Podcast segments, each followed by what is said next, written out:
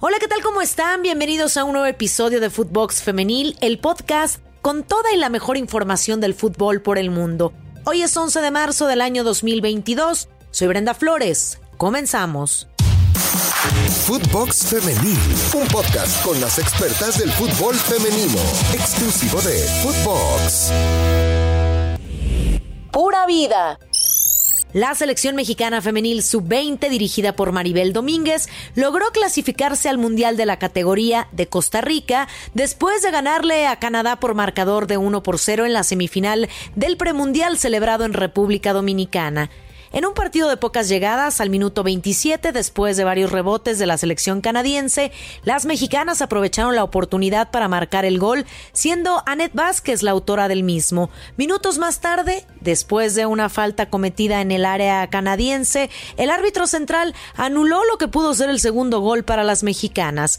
En la segunda mitad, ninguna de las jugadas de peligro por parte de ambos equipos tuvo impacto en el marcador. La selección femenil mexicana está teniendo un excelente desempeño en el campeonato con CACAF sub-20, habiendo recibido solo un gol en contra y goleando a Panamá, Guyana, Honduras, Curazao y El Salvador. Maribel Domínguez dio sus impresiones tras conseguir el pase al Mundial.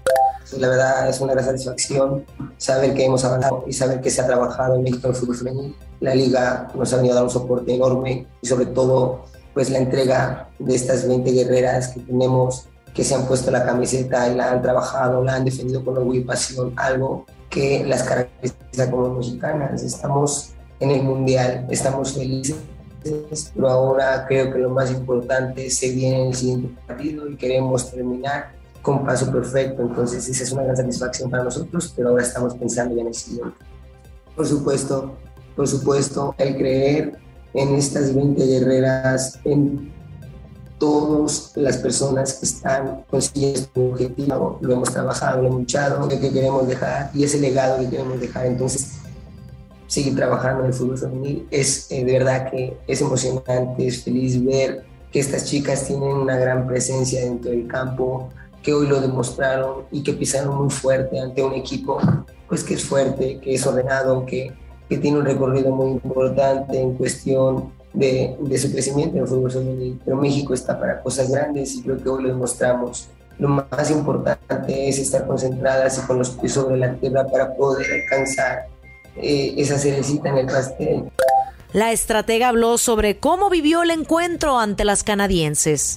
Obviamente que el ganar 1-0 pues estoy feliz y me pone contenta porque las muchachas lo trabajaron, lo trabajaron al 100% de su esfuerzo y eh, cada una de ellas sabe que estos partidos siempre van a ser así de cerrados y mucho más contra este tipo de selecciones que tienen un crecimiento en el fútbol femenil desde antes. Entonces nosotros estamos dando un paso muy grande, pero ahora hay que confirmarlo, hay que confirmarlo y hay que seguir trabajando. Pienso que México está para cosas grandes y obviamente eh, la cereza del pastel es la final. Nosotros ahora tenemos un boleto en la bolsa que nos mantiene con esa ilusión, por supuesto. Lo vamos a disfrutar, claro que sí lo vamos a vivir, pero después de un rato nos vamos a concentrar al partido mucho más fuerte de este torneo y que también es uno de nuestros objetivos, quedar campeonas de CONCACAF.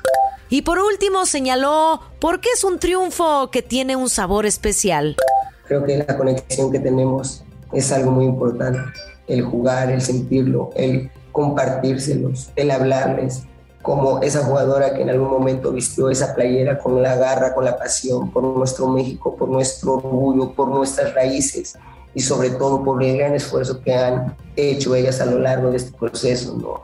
Eh, por supuesto, este partido se juega, se juega con corazón, se juega con pasión, se juega dejando la piel en el campo y hoy lo han demostrado Estoy muy orgullosa de cada una de ellas porque siempre estuvieron conectadas y siempre tuvieron claro el objetivo. Por lo tanto, hoy más que nunca tenemos que pisar fuerte y sobre todo seguir demostrando que México y que está para cosas grandes. México debe ser uno de los protagonistas de CONCACAF y pienso que estamos en el camino correcto en todo el trabajo que se ha realizado a través del proceso y sobre todo también de la liga, porque no, también tiene su punto importante, porque las chicas están activas, porque las chicas están cambiando esa mentalidad a ser profesionales y pienso que hoy estoy convencida de que lo han mostrado dentro del campo portando una playera tan bonita como la como la nuestra y poniéndola en el lugar que se merece que sea mundo. Me sabe a gloria, me sabe, eh, es algo único, es algo que no podría explicarlo, es algo que, que me mantiene viva, eh, como lo he dicho y lo he comentado siempre a través de mi carrera, que nunca jamás me quería desligar del fútbol femenil, que todo lo que me ha dado el fútbol femenil como jugadora, ahora quiero regresársela desde esta eh, perspectiva, desde esta etapa, y estoy muy contenta y feliz. México se encontrará con Estados Unidos en la final luego de que el equipo de las Barras y las Estrellas goleara 7 por 0 a Puerto Rico. Liga MX proyectando talento.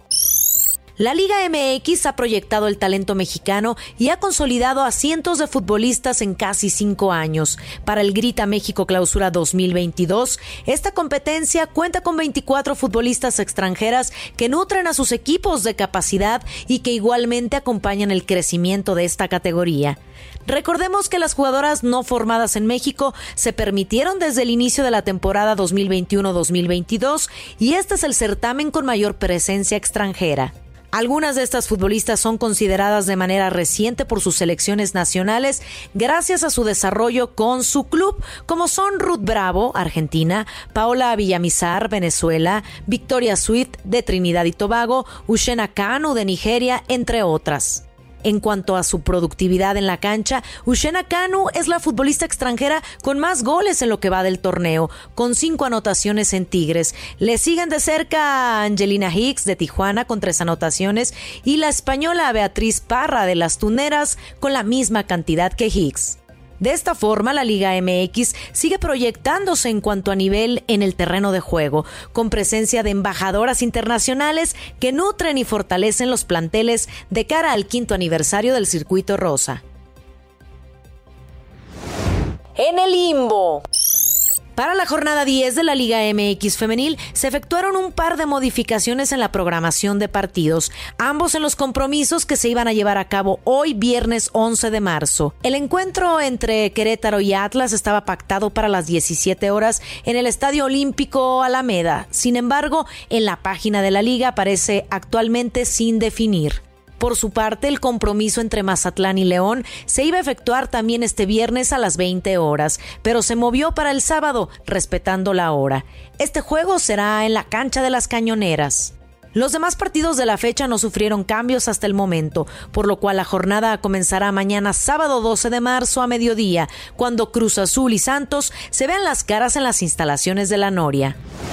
Lo mejor que tendrá la jornada 10. La Liga MX femenil sigue su curso con la jornada 10 del torneo Clausura 2022 y aquí te decimos los partidos de hoy, los canales de transmisión, fechas y horarios para que no te pierdas las acciones. Llegó la fecha para vivir el clásico femenil entre América y Chivas. Cruz Azul contra Santos se juega este sábado 12 de marzo a las 12 horas. La máquina sigue en su mala racha de no sumar victorias y gracias a este juego pendiente que tienen se han alejado un poco de las que sí pudieron jugar, sumando durante el fin de semana. Las guerreras están navegando por los últimos lugares de la tabla.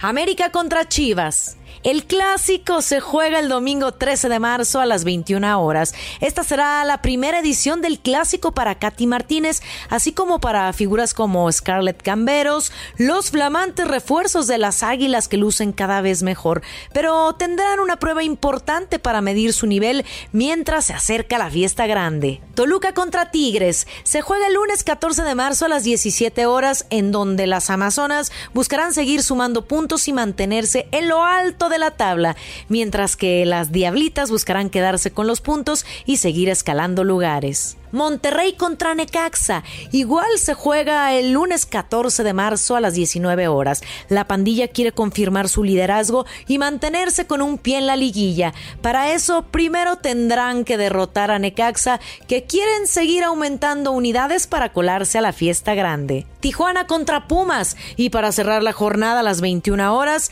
estas dos escuadras se enfrentarán en la frontera en busca de que ambas sumen y demostrar su poderío. Clásico sin colores.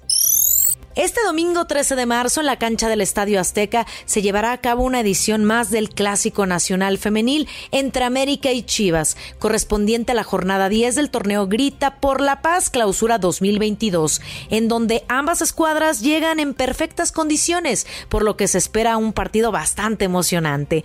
Rojiblancas y azulcremas convocan a un clásico sin colores y han pedido a todos los aficionados en señal de paz se muestren con camisetas blancas en las tribunas del Estadio Azteca.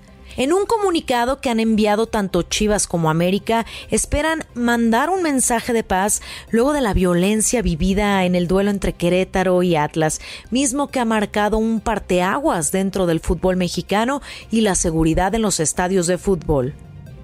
Este sábado y domingo demostremos a México y al mundo entero que nuestro fútbol puede y va a cambiar.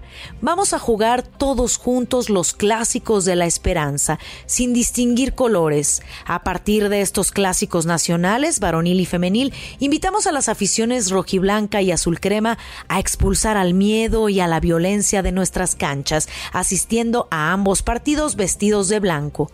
La última vez que se encontraron estas dos escuadras en el predio del Coloso de Santa Úrsula fue en la llave de cuartos de final de la Apertura 2021 en el juego de ida. Aquel partido finalizó 2 por 1. Rayada cerca de calificar. La pandilla se encuentra como líder de la clasificación en el clausura 2022 y están prácticamente a un paso de amarrar su clasificación en el torneo. Si bien todavía faltan varias jornadas por disputar, las posibilidades que las actuales campeonas del fútbol mexicano queden fuera de la liguilla son nulas. Actualmente tienen 24 unidades y estaría a un triunfo prácticamente de asegurar su boleto a la liguilla. Desde que en el 2019 se eliminaron los grupos, ningún equipo con más de 25 puntos ha quedado fuera de la liguilla. De hecho, en el Guardianes 2020, Guardianes 2021 y Apertura 2021, el octavo lugar avanzó con 24 puntos. En este contexto, si Rayadas empata contra Necaxa en esta jornada, tendría virtualmente asegurada su clasificación. La única ocasión que Monterrey no ha llegado a la liguilla en la Liga MX fue en la Apertura 2017, primer torneo celebrado del circuito. Desde entonces han avanzado en cada certamen de la fiesta grande y en el Apertura 2018 fue la última vez que quedaron eliminados en cuartos de final. Se juegan el todo por el todo.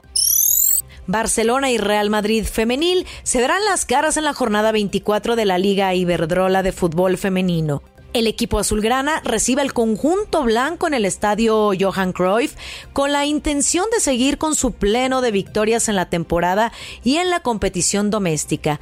Recientemente las azulgranas doblegaron a las merengues en un espectacular partido que se jugó en la ciudad del fútbol de las Rosas el pasado domingo 23 de enero en las semifinales de la Supercopa de España, 1 por 0 con gol de Alexia Putellas. En este partido contra el Real Madrid, el equipo blaugrana quiere mantener el nivel y llevarse de nuevo el clásico del fútbol español femenino. El Real Madrid viene en claro crecimiento, ya que en los últimos cinco partidos en la Liga Iberdrola ha ganado todos ellos. El conjunto blaugrana suma 69 puntos por los 41 de las merengues, que han jugado dos partidos menos, 21 por 23. El Barcelona parte como claro favorito a hacerse del título, así como refleja además la Liga Iberdrola. Ante el Real Madrid femenino se ha medido en el estadio Alfredo Di Stéfano, al que derrotó 3 a 1 en la liga esta temporada en la primera vuelta. Barcelona, campeón. El Barcelona está a tres puntos de confirmar su título liguero. Las blaugranas llevan un pleno de victorias y aunque no es matemático, sí es virtual, porque ahora mismo para que las culés no se llevaran el título tendrían que perder todo y a su vez eh, la Real Sociedad ganarlo todo. Sin embargo, hasta que no sea matemático no se puede celebrar. Las de Giraldes dependen de sí mismas. Ganando su partido ante el Real Madrid el domingo a las 12 horas en el Johan Cruyff, serían campeonas de la liga sin esperar más resultados. Para las culés, un día perfecto para levantar el torneo liguero. Sin embargo, podría llegar a ese duelo ya como campeonas y el morbo estaría en ver si el Real Madrid le hace el pasillo al campeón.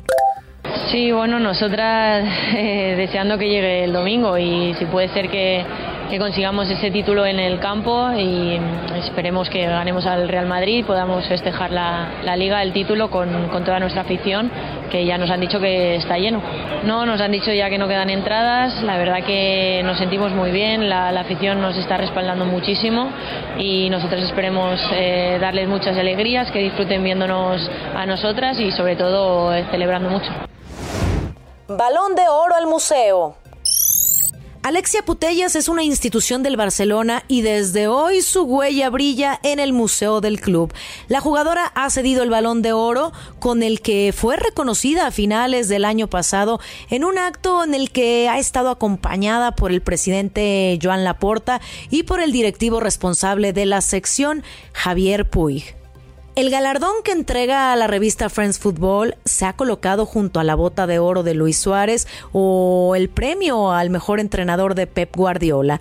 Vamos a escuchar las palabras de la jugadora. Sí, muy, muy contenta, muy feliz de poder entregar el, el, balón de oro y bueno, colocarlo al lado de otros trofeos de grandes leyendas del club. Pues diría que estaba el premio de mejor entrenador de Pep Guardiola, la bota de oro de Luis Suárez, la camiseta de Leo Messi, el trofeo a mejor club del mundo, el Laureus también, no sé, había varios ahí. Poco a poco, poco a poco, porque vienen partidos muy seguidos, entonces siempre estás pensando en el siguiente y no en lo que ya has hecho. Y no olviden escucharnos en Spotify. Califícanos con cinco estrellas. Nos pueden seguir lunes, martes y viernes. Síganos en nuestras cuentas personales, arroba Brenda Flowers R, y pueden encontrar a Footbox en todas las redes sociales. Escríbanos. Soy Brenda Flores. Hasta la próxima. Footbox Femenil, podcast exclusivo de Footbox.